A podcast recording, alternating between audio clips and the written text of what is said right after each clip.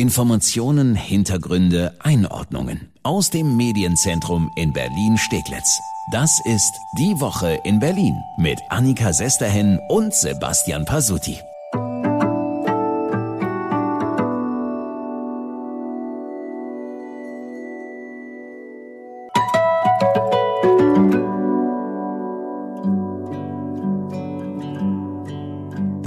Die Woche mal ja, fast einen kleinen, aber doch ziemlich feinen Versprecher geleistet. Müssen wir mal reinhören. Das bedeutet, dass dann eine eine geringe Mietsteigerung vorgenommen wird, die wiederum ja aber auch dient der Wertverbesserung der Unterne also der der der Wohnung. Äh, Hupsi, ne? Äh, der, der Wertverbesserung der Unternehmen, äh, Wohnungen. Das wollte er genau nicht sagen mit den Unternehmen, mhm. aber vielleicht trifft das ja genau den Kern, wenn es um die Fusion der Immobilienriesen Vonovia und Deutsche Wohnen geht. Und damit hallo und herzlich willkommen zu unserem Podcast Die Woche in Berlin. Immer freitags fassen wir zusammen, was Berlin aktuell bewegt. Ja, und das ist natürlich diese Woche diese Mega-Fusion, die da auf uns zukommen könnte. Die Vonovia will für 18 Milliarden mhm die Deutsche Wohnen schlucken. Zusammen wären die dann der größte Immobilienkonzern Europas.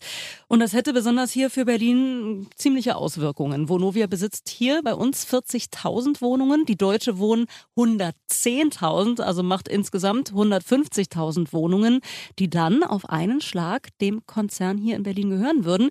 Das ist etwa jede zwölfte Mietwohnung in der Stadt. Also können wir, glaube ich, mit Fug und Recht sagen, das betrifft wirklich etliche Menschen hier in der Stadt. Und da wollen wir natürlich erstmal schauen, wie die das betreffen würde, die Mieter. Dazu gucken wir erstmal, was da bei diesem Deal der Konzerne mit dem Senat vereinbart wurde. Das nennt sich erstmal blumig ein Zukunfts- und Sozialpakt Wohnen. Klingt erstmal gar nicht so schlecht. Zum einen sollen dabei die Mieten für die Mieter des neuen Konzerns in den nächsten drei Jahren um maximal ein Prozent steigen. Das gilt allerdings nicht für Neuverträge. Außerdem versprechen die Konzerne jungen Familien Wohnungen für 10 Prozent unter dem Mietspiegel anzubieten. Und außerdem bieten sie dem Land Berlin an, 20.000 Wohnungen aus ihrem Bestand zu kaufen. Also ja. möchten sie zum Verkauf anbieten. Das ist ganz nett, ne? Und wir wollen ja auch nicht immer nur meckern. Wir müssen ja fairerweise auch sagen, die Konzerne müssen das alles gar nicht tun. Sie könnten auch einfach so zusammengehen, ohne diesen Zukunfts- und Sozialpakt. Aber Sie wollen jetzt ein Zeichen an die Berliner senden, sagen die Konzernchefs Rolf Buch und Michael Zahn. Dass die Bürger dieser Stadt offensichtlich nicht zufrieden sind, auch nicht zufrieden sind mit unseren Unternehmen, ähm, dass das deswegen es notwendig ist, hier nochmal ein sehr klares Signal zu setzen und zu einem Neuanfang zu kommen. Und über diesen Weg, glaube ich, das ist der einzige Weg, befrieden wir am Ende des Tages auch äh, diese Stadt. Die Stadt befrieden. Mhm. Große Worte. Allerdings. Und diese großen Worte, die kommen jetzt nicht so richtig gut bei allen an. Die Initiative Deutsche Wohnen und Co. enteignen, die hält, na gut, das wundert uns jetzt nicht, sie hält davon gar nichts, von diesem Deal und die will weiter Unterschriften sammeln. Und auch Rainer Wild vom Berliner Mieterverein ist doch sehr skeptisch, was diese Fusion angeht. Ja, in gewisser Weise ein Schock. Ähm, ein riesen äh, Wohnungsunternehmen mit mehr als 500.000 Wohneinheiten. Das schürt ein bisschen die Sorge vor Marktbeherrschung.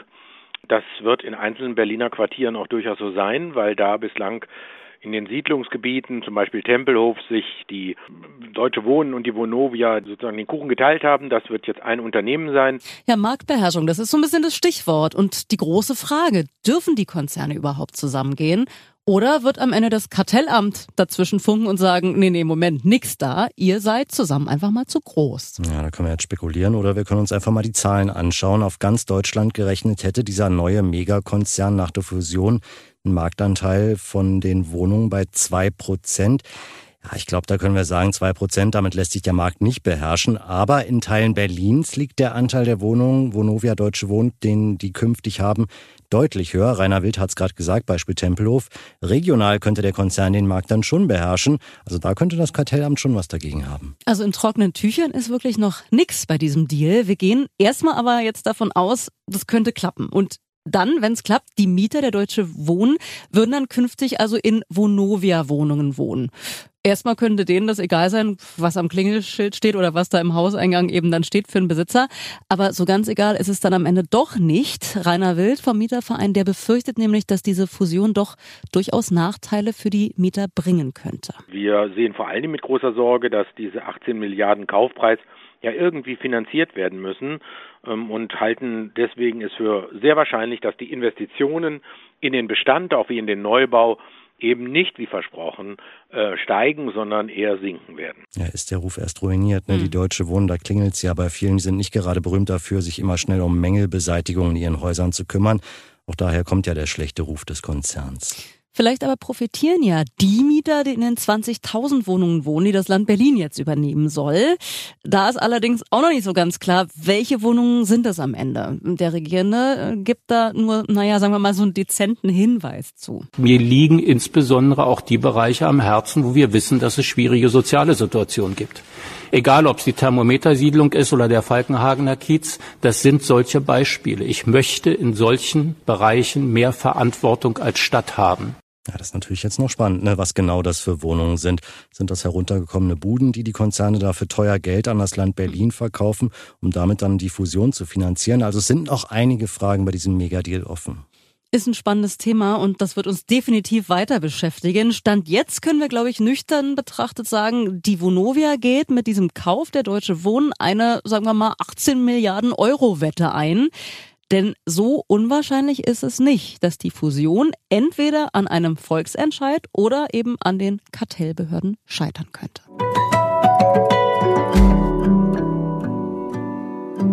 Du hast diese Woche richtig einen Halsparodie, oder? Äh, ich habe mich hat so ein bisschen die Wut gepackt diese Woche, ja. Und zwar auf den Regierenden und die Bildungssenatorin, muss ich sagen.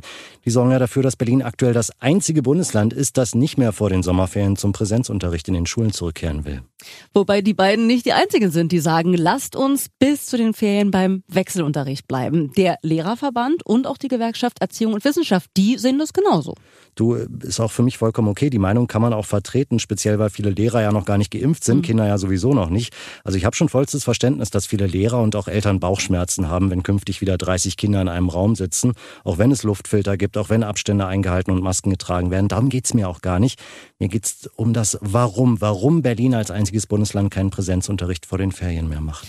Ja, können wir mal reinhören, was der Regierende diese Woche im Morgenmagazin beim ZDF dazu gesagt hat. Jetzt für vier, vielleicht dann sogar nur drei mit der entsprechenden Vorlaufzeit für drei Wochen nochmal das ganze Schulsystem zu verändern und alles in den Klassen praktisch neu zu verabreden, mit den Eltern, mit den Lehrerinnen und Lehrern neu zu verabreden, schafft erneute Unruhe. Tja, blöd nur, dass das andere Bundesländer anscheinend hinbekommen, auch ohne dass die Welt untergeht. Schauen wir nur mal um die Ecke nach Brandenburg. Da dürfen schon ab Montag viele Grundschüler wieder zurück in die Schulen, in den Präsenzunterricht. Aber gut, Michael Müller will also keine Unruhe, keine unnötige Unruhe schaffen. Schauen wir uns mal an, was die Bildungssenatorin sagt, warum sie keinen Präsenzunterricht vor den Ferien will. Ja, und das dann wirklich mal so ehrlich wie schockierend, muss ich sagen. Da heißt es aus der Bildungsverwaltung, Unterricht in vollen Klassen vor den Sommerferien stellt ein unnötiges eindeutiges und vermeidbares Risiko dar und würde darüber hinaus womöglich weitere Lockerungen für die Gesamtbevölkerung verringern, mhm. sollte die Inzidenz wieder steigen. So, und da ist mir die Woche echt der Kragen geplatzt. Denn was heißt das denn? Ich übersetze das mal.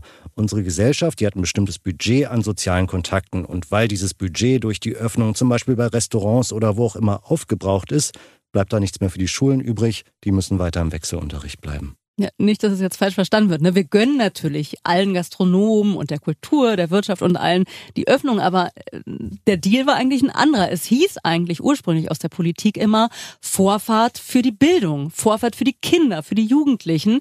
Die Schulen sollen als erstes wieder öffnen. Ja, sehen wir, was aus diesem Versprechen übrig geblieben ist, nämlich nüscht. Das ärgert übrigens auch nicht nur uns, das ärgert auch viele in den Bezirken. Da gibt es auch ganz viel Kopfschütteln, zum Beispiel bei Gesundheitsstadtrat Falko Lieke aus Neukölln. So schnell wie möglich wieder rein in den Normalbetrieb. Die Inzidenzen, finde ich, geben das auch her. Wir haben die erprobten Konzepte und wir können das leisten. Und ich verstehe gar nicht, Entschuldigung, wenn ich das so sage, den Affentanz darum, nur weil die Bildungsverwaltung offensichtlich den Aufwand scheut, wieder Schule in den Normalbetrieb zu geben, halte ich das für völlig unangemessen und deshalb kann es aus meiner Sicht auch so schnell wie möglich wieder losgehen.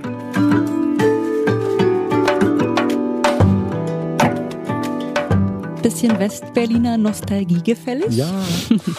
Wir gucken auf das Raumschiff auf das Raumschiff, das in Charlottenburg neben dem Funkturm rumsteht, auf unser ICC. Es ist ein Wahrzeichen, es ist eine Eingangssituation in den Bezirk.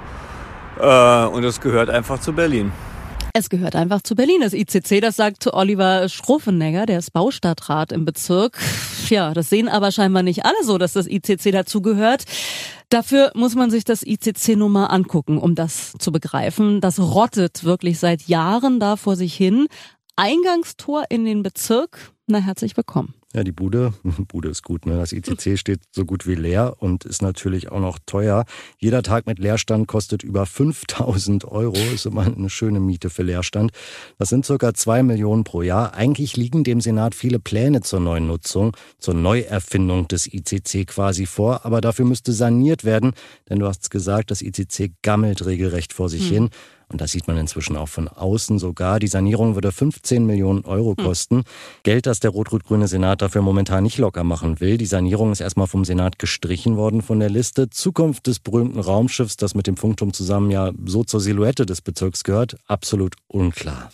Das gefällt dem stellvertretenden Bürgermeister von Charlottenburg-Wilmersdorf, Arne Herz, überhaupt nicht. Gut, wir müssen dazu sagen, der ist als CDU-Mitglied erstmal von Natur aus gegen Entscheidungen des Rot-Rot-Grünen Senats.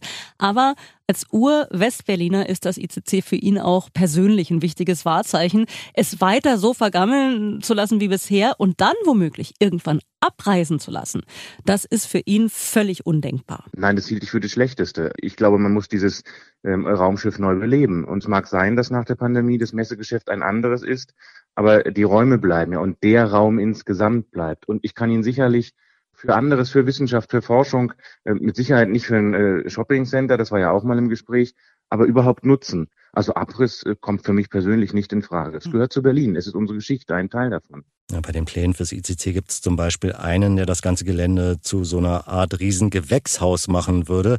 Da würde eine Glaskuppel um das ICC kommen und dann Palmen und andere tropische Pflanzen dort wachsen.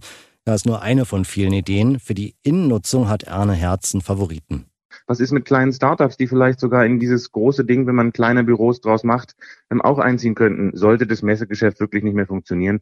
Und Kunst und Kultur passt eigentlich immer zu diesem Raumschiff und dem ganzen Umfeld. Und ich finde es äh, ganz schrecklich, wenn ich jeden Tag dran vorbeifahre und es einfach immer nur dreckiger werden sehe und dass wir uns selbst in so einer Zeit nicht um unsere Bauwerke kümmern, egal ob sie von 1979 oder ähm, aus dem 17. Jahrhundert wären. Äh, das finde ich, müssen wir schnellstens wieder ändern. Baujahr 1979, das ICC, so wie Icke. Gott, so alt. Ups. Und ich muss sagen, ne, wir wollten ja Nostalgie. Ich hänge am ICC. Mir blutet ein bisschen das mhm. Herz, wenn ich das höre. Äh, nicht, weil ich jetzt das Gebäude übermäßig schön finde oder so, aber wenn ich das ICC sehe, dann denke ich immer an den besten Moment meines Lebens. Also einen der besten Momente. Jetzt bin ich gespannt. Ich habe da meinen Helden live gesehen. Mich? Pri oh, wow. Nee, Prince live. Prince mit seiner Band 2002, eines der besten Konzerte, mhm. das ich je gesehen habe. Wirklich unfassbar genial, unvergesslich. Und weißt du, wer neben mir saß bei diesem Konzert zufällig? Nee. Jürgen Trittin. Dosenpfand Jürgen. Und Jürgen Trittin ist scheinbar noch ein größerer Prince-Fan als ich. Der ist bei, wirklich beim ersten Ton, der ja. da im ICC erklang, ist der aufgesprungen und der ist den Rest des Konzertes nicht mehr, hat er sich nie wieder hingesetzt, Ach, der hat guck. durchgetanzt. Ja. Wie siehst du denn das ICC? Ja, Blutet sein Herz auch? Ehrlich gesagt, ich würde es platt machen und Wohnungen Bombe draufbauen. Rein. Platt machen, Wohnungen draufbauen. Ich habe da nicht so eine Nostalgie, was ICC angeht. Ja, ich stelle Ihnen vor unseren Romantiker Sebastian Pasotti. Danke, dass Sie reingehört haben in unseren Podcast Die Woche in Berlin.